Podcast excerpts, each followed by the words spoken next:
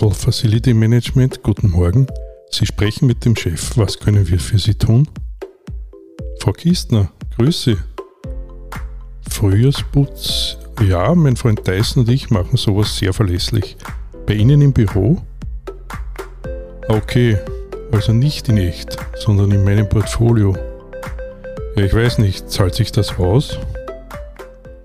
Ja, so ist es, Herr Meindl. Ein Frühjahrsputz zahlt sich vor allen Dingen im Wertpapierdepot aus. Und da hilft Ihnen keine Marie Kondo, dafür brauchen Sie schon die Geldmeisterin. Gerade jetzt, nachdem Tech-Aktien ungewollt zu echten Schwergewichten im Portfolio geworden sind. Warum? Weil sie durch ihre erfreulichen überdurchschnittlichen Kursanstiege seit dem Corona-Crash im März 2020 natürlich einen größeren Anteil am Depotwert haben. Das trifft vor allem dann bei Ihnen zu, Herr Meindl, sollten Sie sich glücklicherweise noch günstig die Big Five Tech-Aktien Apple, Google, Amazon, Microsoft und Facebook ins Portfolio gelegt haben oder hippe Werte wie Tesla oder BioNTech oder Klimatechnologie-Aktien noch deutlich günstiger nach dem Crash vor einem Jahr Gekauft haben oder überhaupt stark in US-Aktien gewichtet waren, die prächtig performt haben, so legte der SP 500 in den letzten zwölf Monaten 22 Prozent zu. Was macht man in so einem Fall, wenn einzelne Aktienpositionen besonders gut gelaufen sind? Ein Rebalancing, ein Umschichten seiner Investments im Depot, um es wieder auf Kurs zu bringen, soll heißen, dass man seine Wertpapierpositionen im Portfolio wieder an sein ursprüngliches, langfristiges, strategisches Anlageziel anpasst und an seine persönliche Risikobereitschaft. Also, los geht's! Wie immer, wenn ich Ordnung schaffen will oder sagen wir schaffen muss, weiß ich nicht so recht, wo ich beginnen soll.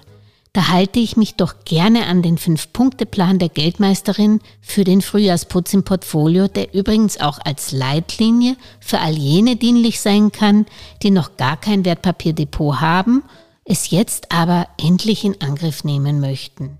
Punkt 1. Der persönliche Kassasturz. Was besitze ich eigentlich und welche Kredite habe ich noch laufen? Was hat sich also in der Pandemie auf der Soll- und Haben-Seite geändert? Was hat sich eventuell auch in meinen Lebensumständen geändert? Hat mich zum Beispiel die Pandemie in meinem geheimsten inneren Wunsch bekräftigt, dass ich mich nach einem Häuschen im Grünen umschaue oder mir doch lieber heute als morgen die Ducati Panigale leiste? Man lebt ja nur einmal und vor allem wird im Juli die Nova auf Motorräder von 20 auf 30 Prozent erhöht. Dann muss ich vielleicht einen Teil der Wertpapiere verflüssigen, womit ich vielleicht im aktuell guten Börsenumfeld schon mal beginne. Oder ich merke, ich brauche gar nicht so viel Cash als eiserne Reserve für mein Auto, das in die Jahre gekommen ist, weil ich eigentlich drauf gekommen bin, dass ich gar kein eigenes Auto brauche, sondern mit Carsharing besser fahre. Andererseits könnte es natürlich auch sein, dass die Kinder Corona bedingt jetzt doch länger in Ausbildung sind. All das muss ich beim Frühjahrsputz im Depot berücksichtigen oder auch wenn ich mir erstmals ein Portfolio einrichte. Und wie hat sich die Ausgabengewohnheiten in der Pandemie bei Ihnen geändert, Herr Meindl? Zum Wirten auf ein Schnitzel geht ja nicht. Ich kaufe eigentlich nur mehr online ein. Vielleicht hilft das ja auch meinen Amazon-Aktien. Der zweite Punkt im Putzplan ist die Analyse, inwieweit sich das Börsenumfeld inzwischen geändert hat und wie es sich in den nächsten sechs Monaten verändern könnte. Was also weiterhin für und was gegen eine Fortsetzung der Börsenparty spricht. Als Optimisten beginnen wir natürlich mit den Punkten, die für eine positive Grundstimmung sprechen. Das ist zum einen, dass die Risikogruppen bald durchgeimpft sind, zum anderen die Notenbanken weiterhin sehr viel Geld in die Märkte pumpen, indem sie Anleihen zurückkaufen. Die Konsumenten haben viel gespart, das sie ausgeben möchten, sobald die gesundheitliche Lage sich normalisiert und die Ertragslage der Unternehmen ist sehr gut. Goldman Sachs rechnet für Unternehmen im US-Leitindex S&P 500 heuer mit Gewinnen, die 10% über jenen vor Pandemieausbruch liegen. Vorausgesetzt natürlich, wir bekommen Covid in Griff. Andererseits fragen sich die Skeptiker natürlich, wie eine explodierende Börse und eine pandemiegebeutelte Wirtschaft zusammenpassen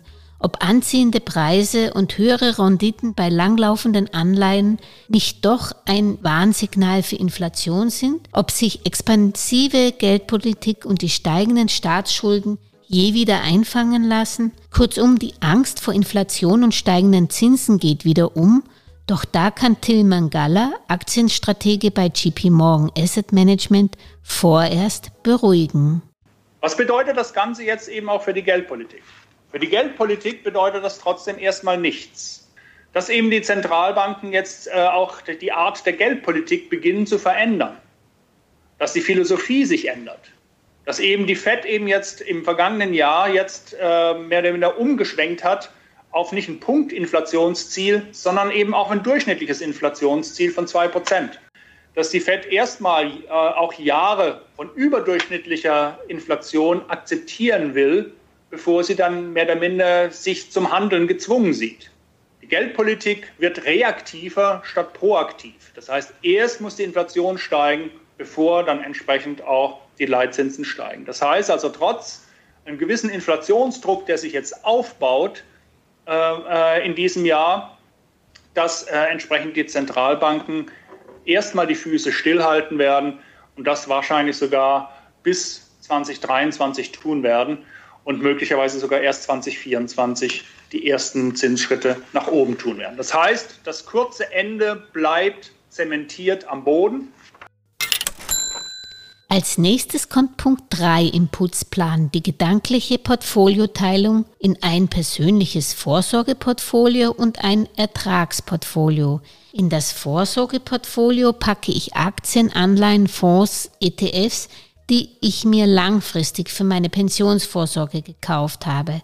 Alle anderen kommen ins Ertragsportfolio, von denen ich mir kurz- bis mittelfristig einen schönen Ertragszuwachs erhoffe. Ich persönlich erstelle mir jeweils für das Ertrags- und Vorsorgeportfolio eine Excel-Grafik, in die ich den Einkaufswert und die Entwicklung seit Erwerb und in den letzten zwölf Monaten jeder einzelnen Wertpapierposition eintrage. Wer hierfür zeitsparendere digitale Tools kennt, am liebsten natürlich gratis, nur her damit. Würde mich sehr freuen, wenn ihr mich und die Geldmeisterin und die Hörer darüber informieren würdet. So oft habe ich meinen Online-Broker schon gebeten, ob er nicht ein Feature anbieten kann, mit dem ich meine Wertpapierpositionen zumindest in zwei Farben einfärben könnte, um sie in Langfrist- und Kurzfristpositionen optisch zu unterscheiden oder dass ich die Positionen zumindest umreihen könnte, dass sie nicht alphabetisch erscheinen, sondern zuerst meine Trading-Position,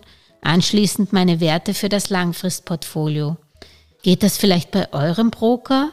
Dann schreibt mir bitte unter julia.geldmeisterin.com oder kontaktiert mich über Xing oder LinkedIn. Wenn ich all meine Wertpapiere entweder dem Vorsorge- oder dem Ertragsportfolio zugeordnet habe, wobei es durchaus sein kann, dass auch mal ein Wert vom Ertrags in das Vorsorgeportfolio wandert, wenn ich hier langfristiges Potenzial sehe, dann schaue ich mir in dem jeweiligen Portfolio an, welche Titel gestiegen und welche gefallen sind und teile mir also jedes Portfolio in Gewinner und Verlierer ein dann nehme ich mir jeweils zuerst die Loser im Portfolio vor. Hier beginne ich in der Regel mit meinem Ertragsportfolio, das kurzfristiger orientiert ist und wo ich rigoroser ausmiste als bei meinem Langfristportfolio. Womit wir schon bei Punkt 4 des Putzplans der Geldmeisterin sind. Jetzt geht's nämlich ans Eingemachte. Ich beginne mit dem Rebalancing. Die Idee dahinter ist nochmals, dass Aktienmärkte, die in der Vergangenheit besonders gut gelaufen sind, in Zukunft rein statistisch weniger gut laufen werden und schwächere Aktien und Anlageklassen sollten theoretisch wieder aufholen. In der Praxis kann es aber auch durchaus passieren, dass man mit dieser Taktik seine Depotleichen behält und alle guten Aktien aus dem Portfolio schmeißt. Hier muss mit Feingefühl vorgegangen werden. Und man sollte nicht vergessen, dass die Bewertung, meist ausgedrückt durch das KGV oder Kursgewinnverhältnis, eine wichtige Kennzahl ist, aber nicht die einzige sein sollte. Schon deshalb nicht, weil man sich schwer tut, die erwarteten Gewinne bei dauerhaften Nullzinsen abzudiskontieren. Nehmen wir Amazon.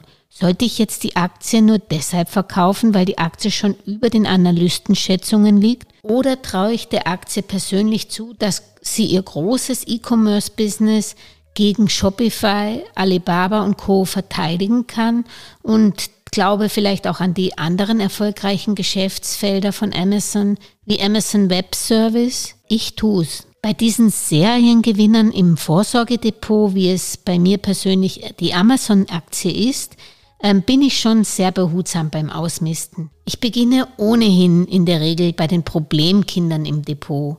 Ich stelle mir als erstes die Frage, welches dieser Verlustbringer, die ich eigentlich als kurzfristige Gewinner eingestuft habe, traue ich es noch zu, sich wieder zu erholen. Und da schlägt die grausame Härte der Prozentrechnung zu. Nämlich, wenn eine Aktie um 50 Prozent fällt, muss sie ja nicht nur um 50 Prozent zulegen, um ihren Ausgangswert wieder zu erreichen, sondern gleich um 100 Prozent, da sie sich ja nach dem Rückschlag von einem niedrigeren Niveau aus wieder hocharbeiten muss. Entsprechend, wenn die Aktie 10 Prozent verliert, muss sie 11 Prozent steigen. Wenn sie 20 Prozent verliert, schon 25 Prozent zulegen, um das Ausgangsniveau zu erreichen. Daher ist es zwar psychologisch verständlich, anlagetechnisch aber fatal, wenn man an Verlusten festhält. Daher sollte man sich schon beim Kauf jedes Wertpapiers überlegen, wie viel Verlust man tolerieren möchte, bevor man den Titel wieder aus dem Portfolio schmeißt. Da hat jeder eine andere Toleranzschwelle, es hängt auch von der Aktie ab, aber als Faustregel gilt 10 bis 15 Prozent, wobei man hier bei seinem langfristigen Vorsorgeportfolio natürlich wieder etwas toleranter sein kann, einfach da man mehr Zeit hat, die Verluste wieder zu kompensieren.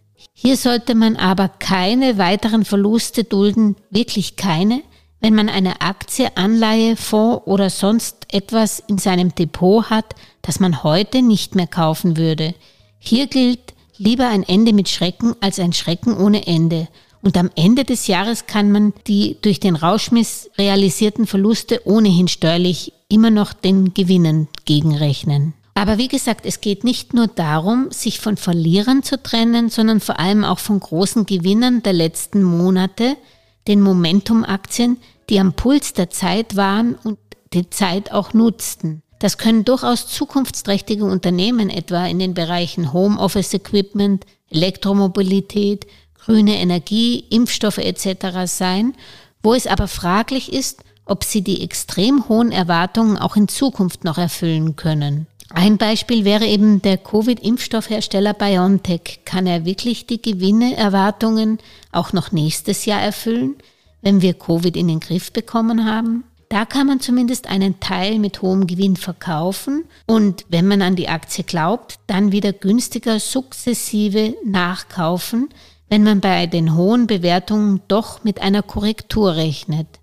Ein Verkauf lohnt sich vor allem dann, wenn man eine Aktie nicht zu seinem Vorsorgedepot zählt, sondern wenn man nur von der Sonderkonjunktur profitieren wollte und hat. Ich persönlich habe etwa die steilen Anstiege meiner erst jüngst erworbenen Titel Flughafenbetreiber Fraport und Baumashienenerzeuger Caterpillar genutzt, um Gewinne mitzunehmen. Beides gute Aktien, aber nicht in meinem Vorsorge, sondern meinem Ertragsdepot. Ich gebe zu, zu verkaufen, gerade mit Verlusten geht psychologisch meist gar nicht, ist aber oftmals vernünftig, womit wir schon beim letzten und spaßigsten fünften Punkt des Putzplans der Geldmeisterin sind. Dem Zukauf von gewinnversprechenden Neuzugängen fürs Portfolio. Da kann es oftmals hilfreich sein, zu schauen, wo die Investmentgrößen dieser Welt veranlagen. Worin investiert zum Beispiel der Milliardär David Tepper, Gründer des Hedgefonds Appaloosa Management? Er liebt weiterhin die Tech-Titel und stockte im letzten Quartal Positionen bei Amazon, Salesforce, Adobe, Microsoft und Facebook auf. Er investierte auch größere Summen unter anderem in den Halbleiterhersteller Qualcomm den Warenhausbetreiber Macy's und in den Gebrauchtwarenhändler Carmex. Wo sich die Großinvestoren, auch das Orakel von Omaha, Warren Buffett jedenfalls einig sind, ist, dass Anleihen nicht die Assetklasse ist, in die man aktuell investiert sein muss. Das betont auch JP Morgan Kapitalmarktstratege Tilman Galler. Wie haben sich Staatsanleihen, die zehnjährigen Staatsanleihen in den letzten Krisen entwickelt? Und hier sehen Sie, dass in den vergangenen Krisen, ob es jetzt die Tech-Blase, die Finanzkrise oder die Euro-Krise äh, war, die, die, die, die langen Anleihen immer noch relativ ordentliche Erträge erwirtschaften konnten, hohe Erträge konnten. Dass eben Staatsanleihen in der Lage waren, teilweise die desaströsen Kursentwicklungen auf der Aktienseite zu kompensieren. Dass wir eben, äh, wenn man äh, in der Finanzkrise, zehnjährige Treasuries haben 28 Prozent ähm, äh, Performance geliefert, Bundesanleihen immer noch ähm, 22 Prozent. Auch in der Euro-Krise gab es ähm, noch, noch erfreuliche Wertentwicklungen. Aber Sie sehen eben jetzt schon in der Covid-Krise, wie sich die Dinge verändert haben dass eben schon dieses sehr niedrige Rendite- und negative Renditeniveau, was wir bei den Bundesanleihen ha äh, haben, eben dazu geführt hat, dass die Bundesanleihen eigentlich fast gar nichts gemacht haben. Sie waren zwar im Vergleich zu den Aktien relativ stabil, aber sie haben eben keinen positiven Beitrag mehr geliefert, weshalb eben auch mehr oder minder die Kompensationsfähigkeit und der Schutz des Portfolios durch die Anleihen weniger stark ausgeprägt war. Die US-Anleihen haben immerhin noch 8,7 Prozent abgeworfen, weil eben da das Renditeniveau noch höher war, aber von dem jetzt die US-Anleihen auch stark nach unten gefallen sind. Das heißt, wenn wir in die Zukunft schauen bei der nächsten Krise, dürften Staatsanleihen noch viel weniger in der Lage sein, entsprechend Verwerfungen auf der Risikoseite des Portfolios zu kompensieren. So dass wir zumindest für den angelsächsischen Raum, das ist klassische 60-40-Portfolio, 60 Aktien, 40 äh, Anleihen, in Europa ist es wahrscheinlich eher umgekehrt, ähm, äh, 40 Aktien, 60 äh, Renten, dass, dass dieses Portfolio nur noch eine erwartete Rendite über 10 bis 15 Jahre von 4 Prozent hat. Das heißt eben entsprechend, die Investoren sind jetzt aufgerufen zu schauen, wie kann ich entsprechend noch mehr oder minder die Rendite nach oben bringen, ohne dass ich auf der anderen Seite eben auch mein Risikobudget äh, zu sehr strapaziere. Und da ist beispielsweise, haben wir hier mal aufgezeigt, dass zum Beispiel mit der Hinzunahme von alternativen Investments, ähm, ob es jetzt Hedgefonds, Makro-Hedgefonds, ob es Infrastruktur oder ob es Immobilien sind, dass man durchaus in der Lage ist, ohne jetzt eine größere, ohne viel mehr Risiko entsprechend noch die Portfolio-Rendite zu erhöhen. Das heißt, die Ausgangslage für dieses Jahr ist ungemein schwieriger wie noch äh, nach der Finanzkrise, weil einfach auch die Bewertungen äh, viel höher sind und die Ertragserwartungen in die Zukunft viel tiefer. Aber es gibt immer noch Bereiche, die interessant sind. Dass, äh, dass man eben Richtung Emerging Markets, Richtung Asien schauen muss, ähm, um entsprechend nochmal extra Rendite zu bekommen. Oder dass man eben auch die alternativen Anlagen immer stärker auch in den Fokus ähm, äh, nehmen muss aber eben auch das Thema regelmäßiges Einkommen, Erträge, Income, ordentliche Erträge, dass äh, auch da auf der einen Seite die Dividendenrenditen weniger werden, aber eben gerade auch was die Coupons betrifft von den festverzinslichen, da nicht mehr viel Staat zu machen ist. Das heißt, man muss eben in Bereiche vordringen, Schwellenländer, REITs, Infrastruktur, Transport, wo man eben noch im Portfolio dann regelmäßige und ordentliche Erträge erzielen kann. Also das heißt, neue Ansätze sind nötig, sowohl was die globale Diversifikation betrifft, als auch was die Assetklassendiversifikation betrifft. Da lobe ich mir doch das Anlagezuckerl der Geldmeisterin. Auch sie würde Anleihen weiterhin meiden, da man sich damit aktuell nur mehr als weniger Risiko ins Portfolio packt. Nach ihrem Geschmack sollte man die schönen Gewinne bei Technologie, Biotech und anderen gut gelaufenen Aktien teilweise mitnehmen, sofern man natürlich die Titel nicht zu seinem langfristigen Vorsorgeportfolio zählt. Bei mir ist zum Beispiel die Amazon-Aktie im Vorsorgeportfolio. In meinem Vorsorgedepot kaufe ich gebeutelte, langregierende Dividendenkaiser wie Nestle, GlaxoSmithKline oder Procter Gamble sogar nach. Der Geldmeisterin und auch mir gefallen persönlich weiterhin Bauaktien wie Strabag oder Hoch und Tief wobei ich betonen möchte, dass diese Aktien in mein persönliches Portfolio passen und keine generelle Kaufempfehlung sind. Generell versuche ich in Zeiten, wo Korrekturen wieder wahrscheinlicher werden, auch wenn ich selbst damit nicht vor Mai rechne, Verlustrisken wieder stärker zu streuen. Ich konzentriere mich deshalb mehr auf Indexfonds, sprich ETFs, als auf Einzelaktien, die mir beispielsweise gleich den ganzen DAX oder den gesamten Asia-Pazifischen Raum oder den MSCI World ins Portfolio legen. Damit sind wir zwar mit dieser Episode, aber natürlich nicht mit unserem Latein am Ende. Wir würden uns freuen, wenn du schon am kommenden Donnerstag bei unserer ersten Spezialausgabe der Geldmeisterin dabei bist, zu Besuch in der Chefetage. Darin interviewe ich den Vorstand der Hirsch-Servo-Gruppe Helmut Kogler, wie der Kärntner Dämpfstoff- und Verpackungsspezialist Hirsch-Servo nach dem Rückzug von der Börse 2016 sich vom Sanierungsfall zum europäischen Dämmstoffstar mauserte, nachzulesen auch im Börsenkurier. Bis dahin verabschieden sich die Geldmeisterin und Julia Kistner, sagen Danke fürs Zuhören, Wei, Ma Salama und Servus bis Donnerstag. Wir würden uns natürlich freuen, wenn ihr diesen Podcast weiterempfiehlt, abonniert und wer die Möglichkeit hat, auf Apple Podcasts auch bewertet. Ciao, ciao. Und jetzt noch der obligate Haftungsausschluss. An dieser Stelle wie immer der wichtige Hinweis, dass die Inhalte dieses Podcasts, der Videos und der Webseite geldmeisterin.com ausschließlich der allgemeinen Information dienen und die ganz persönliche Meinung der Geldmeisterin und von Julia sind. Es handelt sich keinesfalls um Investmentempfehlungen, Rechts- oder Anlageberatungen. Das Gesagte, Geschriebene und Dargestellte kann und soll auch nicht das persönliche Gespräch mit deiner Finanzberaterin ersetzen. Auch sind weder die Geldmeisterin noch Julia Kistner informiert darüber, wie es mit deiner Vermögenssituation ausschaut, deinen Bedürfnissen, familiären Umständen, deinem Finanzwissen, die Risikoneigung oder deinen Anlagehorizont. Anlegen erfolgt daher auf eigene Gefahr. Die Geldmeisterin und Julia Kistner haften nicht für Anlageentscheidungen, die aufgrund ihrer Medienbeiträge getroffen werden. Kurzum, für die Geldmeisterin und Julia Kistner war es immer ein Vergnügen, dich bei deinem Vermögensaufbau zu inspirieren. Auf deinen eigenen, persönlich richtigen Geldesel musst du schon selbst setzen. Viel Erfolg!